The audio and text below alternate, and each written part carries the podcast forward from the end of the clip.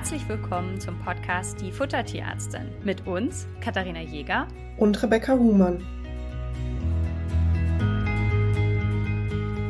Herzlich willkommen. Wir sind heute mal zu dritt und Rebecca wird gleich äh, unseren Gast ein bisschen vorstellen. Und äh, Rebecca, schieß doch mal los. Wen haben wir da? Genau, wir haben heute Fabio eingeladen. Fabio hat mit seinem Freund Luis zusammen das Unternehmen Hunderunde gegründet. Und zwar steht dabei im Fokus, einen Teil der Einnahmen in Tierschutzprojekte im Ausland zu stecken. Und unter dem, unter dem Namen Hunderunde verkaufen sie Produkte rund um den Hund. Und am besten kann Fabio, denke ich, selber noch ein bisschen was zur Geschichte erzählen. Ja, ich freue mich wahnsinnig, heute mal mit euch zu sprechen. Vielen, vielen Dank für die Einladung. Ich bin sehr, sehr gespannt auf das Gespräch heute. Und ja, danke für das Intro, äh, liebe Rebecca. Wir hatten ja auch schon das ein oder andere kleine Projekt zusammen, auch wenn es das Thema um unsere veganen Snacks äh, ging damals, die wir vor sechs Monaten rausgebracht haben. Aber vielleicht erstmal ganz kurz äh, zu mir, zu meiner Person. Ich bin Fabio, ich bin 25 Jahre alt und mit Luis hatten wir die Idee, als wir 21 Jahre waren. Wir waren da noch beide Studenten oder auch noch Luis ist zwar jetzt noch Student, ich habe meinen äh, meinen Studiengang vor anderthalb Jahren erfolgreich abgeschlossen, aber mit 21 Jahren saßen wir einfach auf der Couch und haben gedacht, okay, hey,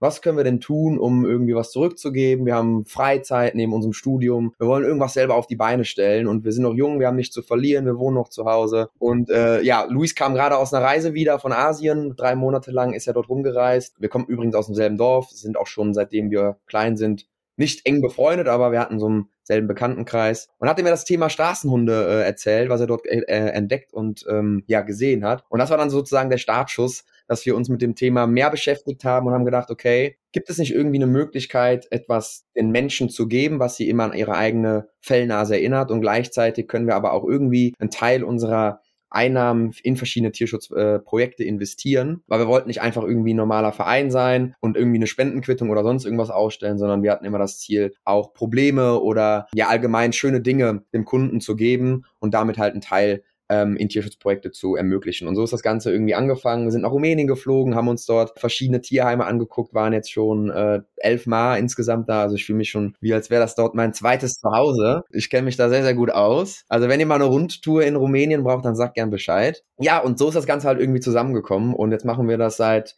einem Jahr und genau 30 Tagen Vollzeit. Äh, also letztes Jahr machen wir jetzt erst Vollzeit im, im Anfang Februar und haben sehr, sehr viel erlebt, mitbekommen und freue mich einfach heute hier zu sein und mit euch über Themen zu sprechen. Genau, und ich glaube, damit gibst du uns einen guten Stichwort, denn wieso haben wir jetzt jemanden mit Tierschutz hier? Wir wollen heute mal so ein bisschen das Thema Tierschutz, Fütterung, welche Rolle spielt es überhaupt? Wie wird überhaupt Fütterung im Tierschutz gehandelt? Welche Optionen habt ihr? Und ich habe einfach viele Fragen, weil ich mich damit gar nicht auskenne und du hast den Draht zu den Tierheimen. Ihr, Rebecca hat irgendwie auch gesagt, ihr baut auch ein Tierheim oder, oder unterstützt da ganz konkret Tierheimprojekte? Wir haben ein eigenes Tierheim gebaut tatsächlich, äh, also mit noch zwei weiteren weiteren Partnern, wo 300 Straßenhunde leben. Das ist unser Tierheim mit zwei bis drei Partnern noch, genau. Jetzt ist natürlich unsere ganz große Frage als erstes dabei, wie macht ihr das überhaupt mit dem Futter? Also kauft ihr das vor Ort, bekommt ihr Futterspenden, bringt ihr das aus Deutschland her? Wie läuft das? Ja, sehr, sehr gute Frage. Und da ist natürlich auch, man muss da versuchen, so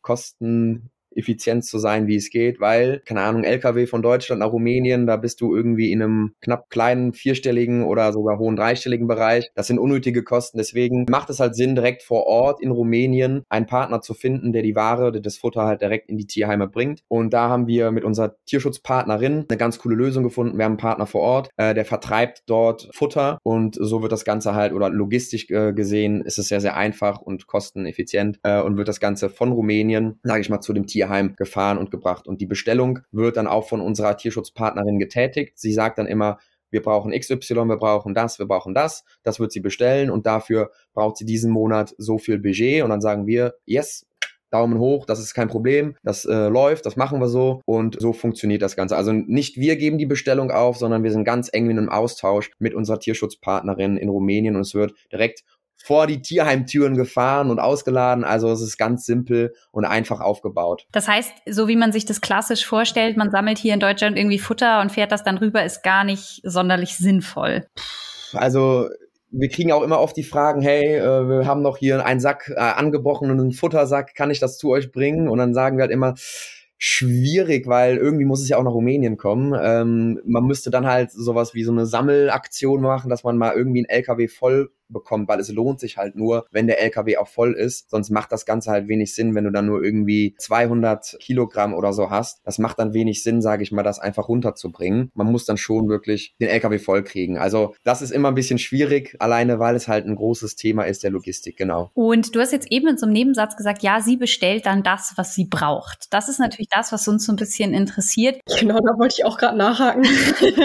genau. Also hier in Deutschland haben wir ja eine sehr, sehr starke Individualbetreuung, was Futter angeht. Ist das in den Tierheimen überhaupt möglich, individuell zu gucken, wer braucht welches Futter oder wie wird das entschieden, was da gefüttert wird? Mhm. Ja, spann spannendes Thema. Ähm, ich sage einfach mal vorsichtig Jein. Also es gibt, auch wie bei uns, es gibt Pflegefälle, sage ich das jetzt einfach mal, oder äh, Hunde, die brauchen, weil sie eine bestimmte Verletzung haben, weil sie in einem bestimmten Alter gerade sind und so weiter und so fort, brauchen sie halt auch spezielles Futter. Und das wird halt danach so ein bisschen gegliedert. Zum Beispiel Welpen kriegen natürlich ein ganz anderes Futter als ein Junghund, der vier, fünf, sechs Jahre alt ist. Oder ein verletzter Hund, der, keine Ahnung, vielleicht angefahren worden ist und der irgendwie einen Bruch hat oder was auch immer, kriegt auch natürlich eine andere Behandlung als die Hunde, die im Rudel draußen leben, beziehungsweise im Tierheim dann leben. Und das muss man halt immer so ein bisschen, ähm, sage ich mal, beachten. Und da geht Mirela hin, das ist unsere Tierschutzpartnerin, und sagt uns genau die Sachen, wo gerade halt diese sage ich mal, Notfälle sozusagen sind, wo wir dann natürlich auch Spezialfutter brauchen. Aber für den Rest ist es tatsächlich so, und das ist halt leider so, da gehört halt eher Quantität, anstatt jetzt, sage ich mal, wirklich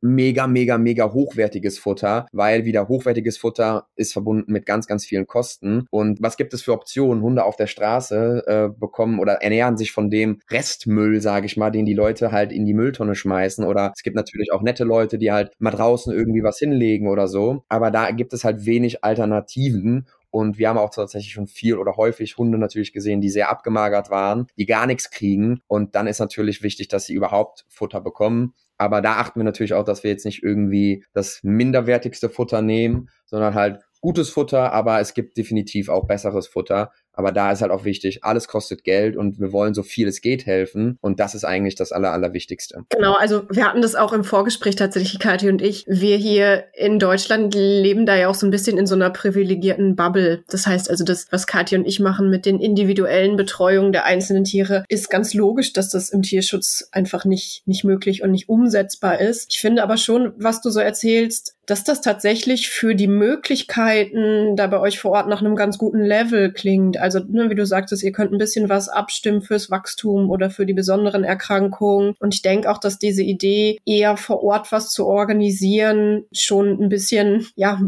ja, ein gewisses Niveau an Fütterung reinbringt, als wenn ihr jetzt einfach nur ganz wild auf irgendwelche Spenden, die wild zusammengewürfelt sind, angewiesen wärt. Also klingt so im Rahmen der Möglichkeiten definitiv schon nach einer ganz guten Situation. Und wie du schon sagst, eben, was ist die Alternative? Also die meisten Tierschutztiere, denke ich, sind froh, wenn sie überhaupt irgendwas zwischen die Zähne bekommen. Und wir müssen auch mal mit dem Mythos aufräumen, dass ein Futter besser ist, je teurer es ist. Also ich finde, dass Preis und Qualität des Futters, und das ist ja auch das, was wir sagen, es ist immer wichtig, dass in einem Futter alles enthalten ist, was die Hunde brauchen, aber das muss gar nicht unbedingt teuer sein. Also das würde ich jetzt gar nicht mal so unbedingt wertend sagen. Also finde ich gar nicht so schlimm. Das heißt aber grundsätzlich habt ihr wahrscheinlich auch kostentechnisch, man muss natürlich sagen, Trockenfutter ist in der Regel sehr, sehr viel günstiger als Nassfutter. Das heißt, es wird wahrscheinlich in erster Linie Trockenfutter verwendet, oder? Ja, korrekt. Also es werden dann, sieht man auch bei uns auf Instagram äh, in den Highlights, wenn Futterlieferungen kommen, das ist immer ganz spannend. Das zeigen wir dann natürlich auch immer ganz transparent den Leuten. Dann kommt immer ein kleiner LKW und dann sind das halt meistens 10, 15 Kilogramm Säcke, die ankommen. Und das ist dann halt genau Trockenfutter. Natürlich für die kleinen Welpen und so weiter gibt's dann halt Feuchtfutter. Äh, also da gibt's wirklich dann Spezialfutter. Genau für die für die Pflegefälle, was ich eben gesagt habe, aber für diese ja normalen Junghunde, sage ich mal, oder Adults, ähm, die bekommen halt oder älteren Hunde, beziehungsweise wir haben auch ein paar ältere Hunde, die bekommen auch wieder ein bisschen was anderes Futter. Also da, da haben wir schon eine ganz gute Segmentierung. Äh, die Mirela hat dann eine ganz gute Kontrolle über das, was die Hunde gerade benötigen und brauchen. Sie hat ja auch eine Menge Erfahrung, was das angeht und ja, allgemein Erfahrungswerte, was gut funktioniert. Aber im Grunde genommen ist es so 80 Prozent, sage ich jetzt einfach mal ganz vorsichtig, Trockenfutter, genau. Und wie ist das überhaupt bei euch in der Vermittlung? Also vermittelt ihr die Tiere vor Ort in Rumänien oder kommt ein Großteil nach Deutschland? Und wenn ja, weißt du, wie das dann läuft? Was wird besprochen bezüglich Fütterung? Also ähm, guter Punkt. Also da wir mit Hunderunde selbst nicht in der Vermittlung tätig sind, das macht unser Partnerverein. Ähm, die kümmern sich komplett um die Vermittlung. Also wir machen dazu tatsächlich oder geben dazu auch gar keine Informationen, sondern wenn einer sich entscheidet, irgendwie einen Hund zu adoptieren, geben wir das an Experten weiter, die das halt wirklich tagtäglich machen. Ähm, das ist nicht unser Steckenpferd. Okay, das heißt, ihr, ihr kümmert euch quasi nur darum, dass dann die Logistik für das Ganze drumherum für die Tierschützer finanziert ist über Hunderunde und das machen dann wieder ähm, spezielle Partner vor Ort. Genau, richtig. Gibt es denn, also oder werden, ihr habt ja jetzt auch bei Instagram und so eine relativ große Community. Gibt es denn da Fragen, die an euch herangetragen werden zum Thema Fütterung? Mhm. Ähm, ich glaube, ein, ein, sehr, sehr großes, großes Thema ist halt immer so dieses äh, vegan, vegetarisch, ja, nein. Das, das Thema wird immer noch weiter auf dem Tisch natürlich liegen. Ähm, ich meine, wir haben uns jetzt damals entschlossen, entschlossen, auch vegane Snacks anzubieten. Nicht aus dem Grund, weil wir hingehen und sagen, ey, vegane Snacks sind besser, gesünder, toller. Das sei mal dahingestellt. Ähm, aber wir sagen halt einfach, hey, wenn wir mit Hunderunde Snacks rausbringen, dann wollen wir versuchen, das so nachhaltig wie es geht zu machen und wollen keine tierischen Erzeugnisse in unseren Leckerlis verwenden. Es war einfach unsere Entscheidung, weil wir können nicht äh, A sagen und B machen. Auf der einen Seite können wir nicht dafür stehen, dass wir für den Tierschutz stehen, Tiere retten. Auf der anderen Seite nehmen wir tierische Erzeugnisse, verarbeiten die und füttern sie weiter an Tiere. Das hat einfach oder passt einfach zu Hunderunden nicht, das passt in unser Konzept nicht. Ähm, auch in Bezug auf unsere veganen Snacks kam das halt immer mal wieder vor, hey, äh, vegane Snacks finde ich nicht so cool. Ich fütter meinen Hund oder gebe meinem Hund keine veganen Snacks. Aber dann gibt's natürlich wieder die andere Seite, die sagt, hey, mega cool, weil mein Hund hat Allergien gegen Hühnchen gegen whatever und dann passen halt vegane Snacks extremst gut. Das kommt halt immer wieder rum, aber was ich glaube ich auch sehr, sehr spannend finde in Bezug auf Leute, die einen Hund adoptieren aus dem Tierschutz, der Hund ist ja, was ich auch gerade gesagt habe, der Hund ist ja anderes, ganz anderes Futter gewohnt. Er ist meistens Trockenfutter gewohnt. Wie ist da halt dann sozusagen die, die Umstellung oder wie geht man dann halt wirklich in die Umstellung? Weil ich kann mir halt vielleicht denken, ich weiß, selber weiß es nicht, dass die Umstellung aber nicht zu radikal sein darf oder sollte von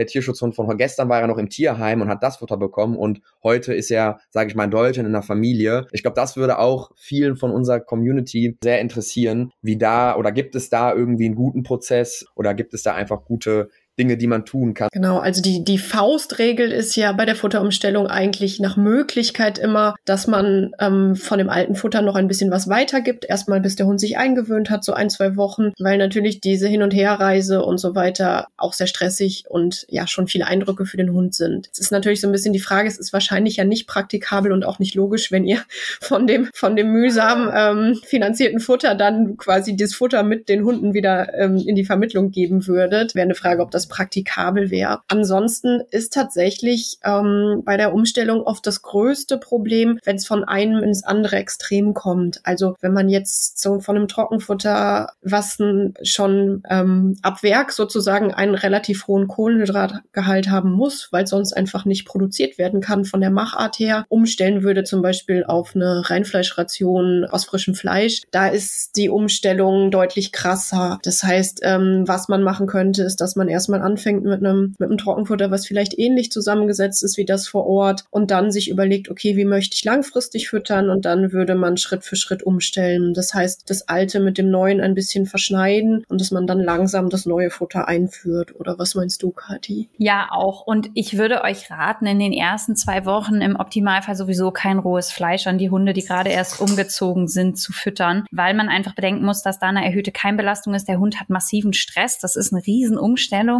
und da jetzt noch irgendwie zusätzlich da so viel Unruhe reinzubringen, halte ich nicht für unbedingt sinnvoll. Das heißt erstmal zwei Wochen Trockenfutter und langfristig ja, es ist ja immer die Frage, hat ein Tierschutzhund einen anderen Anspruch an eine Fütterung als jetzt ein in Deutschland gezogener Hund? Und da ist es natürlich so, grundsätzlich ist erstmal eine Frage, die mir in den Kopf kommt, sind die Zähne in Ordnung? Ja, also das ist so ein, so ein Thema. Wenn ihr so einen Hund übernehmt, checkt mal bitte das Gebiss, lasst es von einem Haustierarzt durchchecken. Oder wird sowas in, in Rumänien direkt gecheckt, Fabio? Wie ist da die tierärztliche Versorgung, was so Gebiss- und Zahngesundheit zum Beispiel angeht? Äh, ich sage einfach mal ganz vorsichtig, ja, rumänische Verhältnisse halt. Ne? Also ist jetzt nicht vergleichbar mit, äh, mit Deutschland. Das heißt, für mich ist das ein Riesenthema, so bevor ihr da irgendwelche hoch, so Kauartikel dem Hund gebt, weil man, man holt den nachher durch her, man adoptiert den, man möchte dem was Gutes tun, man hat das Bedürfnis, dem irgendwas zum Knabbern zu geben. Bevor ihr sowas macht, checkt mal, ob euer Hund in der Lage ist, das ohne Schmerzen zu fressen. Ja, also das fände ich irgendwie mal eine, eine sinnvolle Überlegung. Und ansonsten, langfristig könnt ihr eurem Hund, genau wie bei allen anderen Hunden auch, das füttern, was ihr selber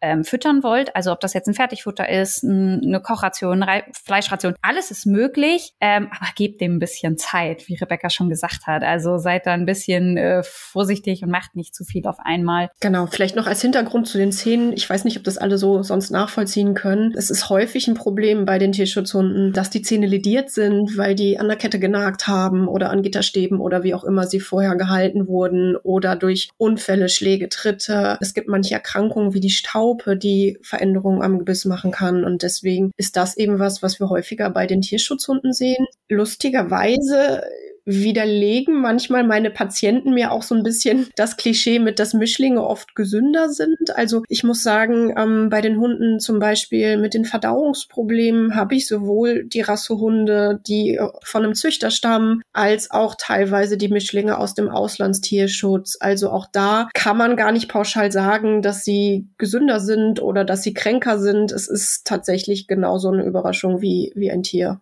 vom Züchter. Wie, da kurz vielleicht noch eine, eine Frage. Wie ist denn so, ich kann mir das jetzt einfach nur mal so vorstellen, ich bin ja jetzt auch kein, kein Experte, was das angeht, aber wie ist das so mit der Verträglichkeit? Weil ich gehe jetzt mal davon aus, äh, wenn wir in Rumänien sind, sehen wir natürlich viele Straßenhunde, die essen alles. Also es sind alles Esser. Die essen alles auf der Straße, die gehen in, zu, den, zu den kleinen Mülldeponien und suchen sich halt irgendwas Essbares raus. Und rein hypothetisch betrachtet würde ich jetzt einfach denken, okay, Mischlinghund XY hat halt eine viel oder kann viel mehr und besser Sachen vertragen, weil sein Magen oder allgemein sein ganzer Körper irgendwie ja schon an alles irgendwie sozusagen ähm, gebunden ist, weil er ja in Rumänien so super viel durcheinander gegessen hat, im Vergleich zu jetzt einem, einem Hund, der aus einer, aus einer Zucht oder so kommt. Gibt's da irgendwie, irgendwie Erfahrungswerte von euch? Geht so ein bisschen in die Richtung von dem, was ich gerade meinte. Es ist tatsächlich genauso individuell wie bei allen Hunden auch. Also es gibt die Mischlingshunde, die haben einen Elefantenmagen, die können ungefähr alles essen. Ich habe aber auch bei meinen ganz schlimmen Magen-Darm-Patienten und den hochallergischen Patienten Tiere aus dem Auslandstierschutz. Und dann ist es oft genau das, wie du sagst, dass die Besitzer sagen sich das ganz lange nicht vorstellen können, dass die Tiere wirklich auch diese Probleme haben, weil sie eben meinten, okay, ne, die sind ja ganz anderes gewöhnt und so. Also es ist leider ja, man kann es nicht pauschalisieren. Also es gibt auch da solche und solche. Mhm. Ich habe aber oft das Gefühl, dass gerade Besitzer von Tierschutzhunden das Bedürfnis haben, was gut zu machen. Also so, ich weiß nicht, ob ihr das auch so empfindet, aber dass dann der Wunsch ist, jetzt besonders gut zu füttern und da manchmal dann auch so ein bisschen übers Ziel hinausgeschossen wird, einfach weil man irgendwie das Bedürfnis hat, irgendwie die Situation zu verbessern oder zu verändern. Und aber so viel andere Regeln gibt's dann nicht. Was ich immer sinnvoll finde bei Tierschutzhunden ist, plant genug Leckerlis in die Ration mit ein. Ihr habt Hunde, die in eine Situation kommen, die sie nicht kennen, aus meiner Sicht Futterbestätigung eine Möglichkeit, eben viel auch Sicherheit zu geben, viel zu trainieren, viel zu üben. Das heißt, für mich darf und soll auch der Anteil Leckerlis in der Ration sehr groß sein und da muss man nicht geizen oder sparen. Dann ist es lieber sinnvoll, ich gucke, wie viel Leckerlis brauche ich und passe den Rest der Ration so an, dass ich ein vernünftiges Alltagstraining machen kann, dass ich die Hunde hier eben auch adäquat unterstützen kann. Das wäre für mich immer ein ganz, ganz wichtiger Punkt, das mit zu berücksichtigen, mit zu fragen, damit man einfach da nicht ein schlechtes Gewissen hat, oh Gott, jetzt habe ich so viele Kekse gegeben, sondern gebt so viele Kekse, wie ihr eben fürs Training braucht. Das ist für mich der erste Punkt. Und dann schaue ich, okay, wie viele Kekse brauche ich denn? Und wenn ich jetzt da jemanden habe, der braucht 200 Gramm Kekse am Tag, ja man, dann kann ich halt über eine Rationsberechnung den Rest der Ration anpassen und dann kann ich das eben möglich machen, so dass der Hund trotzdem alles bekommt, was er braucht. Okay, das ist auch sehr, sehr spannend. Das macht auf jeden Fall genau, Sinn. Genau, und eine wichtige Sache, es ist ja vielleicht davon auszugehen, angenommen jetzt der Hund war gar nicht so lange im Shelter und hat vielleicht wurde relativ schnell vermittelt und ist dann gar nicht so vernünftig gefüttert worden und hat sehr viel Müll gekriegt, dann kann man ja vielleicht auch der Gedanke aufkommen, oh, der hat ja jetzt nicht alle Nährstoffe bekommen, muss ich den jetzt überversorgen, damit er das wieder nachholen kann oder so. Das ist nicht so. Also man sagt jetzt nicht, ein Hund, der eine Zeit lang irgendwie nicht so richtig gefüttert wurde, dass man jetzt sagt, ja, hier füll mal alle Speicher auf, sondern Ziel ist es, dass wir den vernünftige Ration machen, wo alles drin ist, was die Hunde brauchen und dann äh, pendelt sich das eben wieder so ein bisschen ein, aber es ist jetzt nicht so, dass man sagt, okay, ich gebe denen jetzt irgendwie einen Nahrungsboost. Genau, weil eben auch die Überversorgung kritisch sein können und Probleme machen können, dass die einzelnen Nährstoffe richtig aufgenommen werden in dem Körper, wenn es ein zu viel da ist sozusagen. Und ein weiteres Thema, wo man bei Tierschutz nochmal drüber sprechen muss, ich weiß nicht, Fabio, wie handhabt ihr das? Oder weißt du, wie eure Organisation das macht? Es ist ja so, dass leider im Ausland bestimmte Erkrankungen vorkommen, die wir hier in Deutschland gar nicht so viel haben. Werden eure Tiere damit getestet oder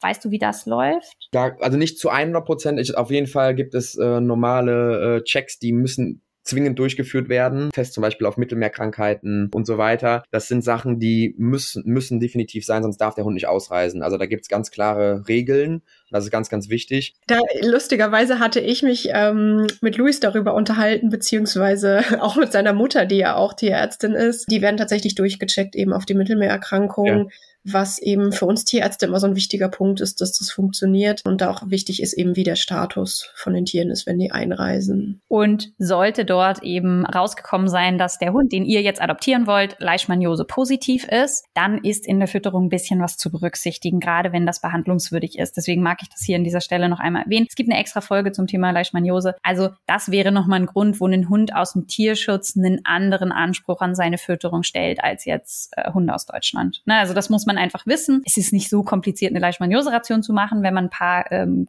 ja, Regeln beachtet, aber man muss einfach wissen, dass es da ein bisschen was zu berücksichtigen gibt. Also das wäre auch nochmal ein wichtiges Thema zum Tierschutz Hund. Genau, also und gibt es noch irgendwas, was, was, Fabio, was wir jetzt komplett vergessen haben, weil äh, zum Thema Fütterung, also ach so, das wollte ich vorhin nochmal fragen, ich weiß nicht, ob das untergegangen ist. Das heißt, man stellt sich das schon so vor, dass im Endeffekt die Hunde in Gruppen gehalten werden und dann auch in Gruppen gefüttert wird, oder? Dass jeder so ein bisschen von den Hunden auch schauen muss, dass er an alles rankommt, oder? Äh, ja, das ist mega, eine mega gute Lösung haben wir da äh, entwickelt. Und zwar ist es, bei uns ist es so ein so ein Open Shelter. Das heißt, vielleicht kennt ihr einfach so Videos, wo es einfach Zwinger, neben Zwinger, Zwinger, Zwinger. So ist es bei uns nicht, sondern die äh, Hunde haben halt einen Freilauf und leben halt im Rudel. Klar gibt's auch manchmal Streitigkeiten und so, ne? Aber dann muss man halt ein bisschen laut sein, aber das macht Mirela sehr, sehr gut. Äh, auf jeden Fall ist, wenn Fütterungszeit ist, dann gibt es so, ihr könnt euch das so vorstellen, wie so Regenrinnen sind das. Das ist sozusagen der Futter, Futternapf dann sozusagen. Die sind normalerweise immer verkehrt rum. Dann flippt man die einfach mal um. Und dann ist es halt wie so ein langer, langer Futternapf. Das ist immer lustig, haben wir auch echt viele Videos auf, auf, bei uns auf Social Media. Und das ist immer geil. Dann nimmt man den Beutel, reißt ihn oben auf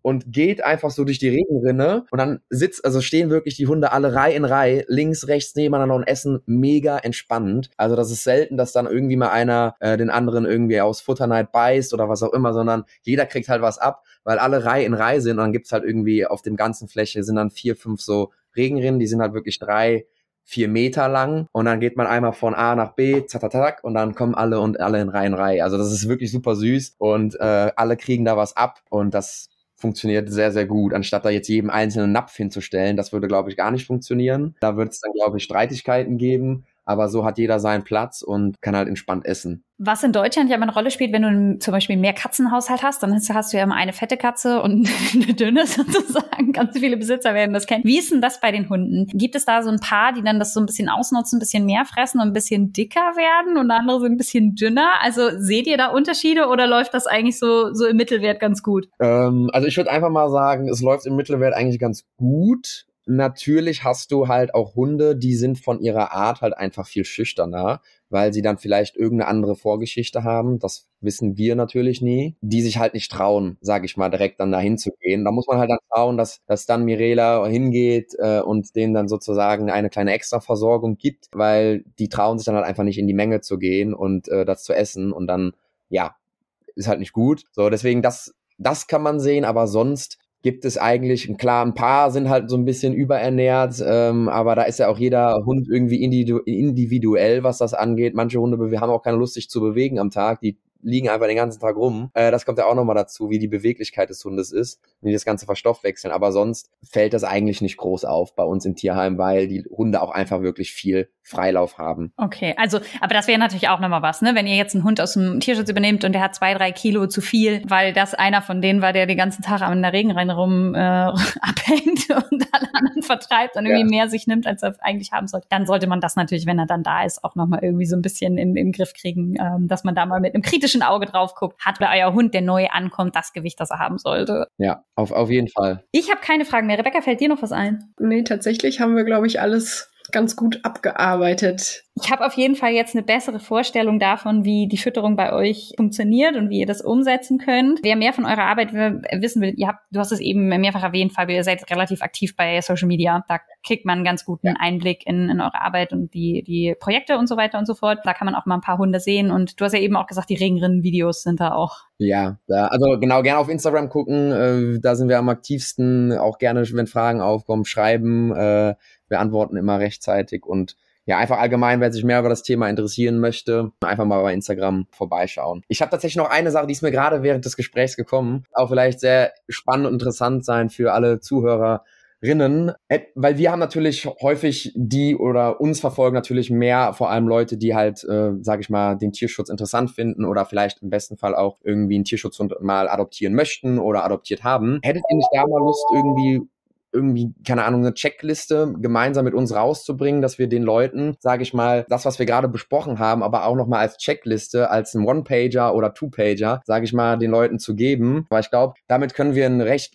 großen, großen Mehrwert schaffen, um den mhm. Leuten einfach so ein bisschen was mit auf den Weg zu geben. Klar, das kann jetzt nicht so detailliert sein, aber einfach so ein gutes Gefühl zu haben, oh, okay, wenn ich jetzt einen Hund aus dem Tierschutz adoptiere, dann brauche ich mir gar keine Sorgen zu machen, sondern ich habe eine Checkliste, wo halt einfach ein paar gute Tipps stehen, die ich mir irgendwie ähm, die ich direkt umsetzen kann. Das machen wir gerne. Hättet ihr darauf Lust, dann könnten wir da auch mal drüber sprechen. Wenn, sobald die fertig ist, verlinken wir die euch auch in der Shownotes. Es kann natürlich sein, dass wir jetzt mit der Folge schneller sind als mit der Liste. Dann seid ihr zu frühe Hörerinnen. Wir haben nämlich echt ein paar Hörerinnen, die immer am ersten Tag direkt die neuen Folgen ähm, hören, was mich mega freut. Das ist immer schön zu sehen. Aber äh, das wird dann langfristig, packen wir euch das in die Shownotes mit rein. Ja.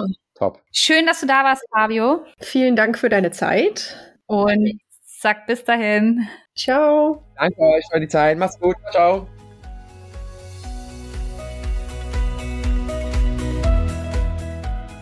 Ihr wünscht euch noch mehr Fakten zum Thema Ernährung für Hund und Katze? Schaut doch gerne bei Instagram bei uns vorbei, die Unterstrich Futtertierärztin.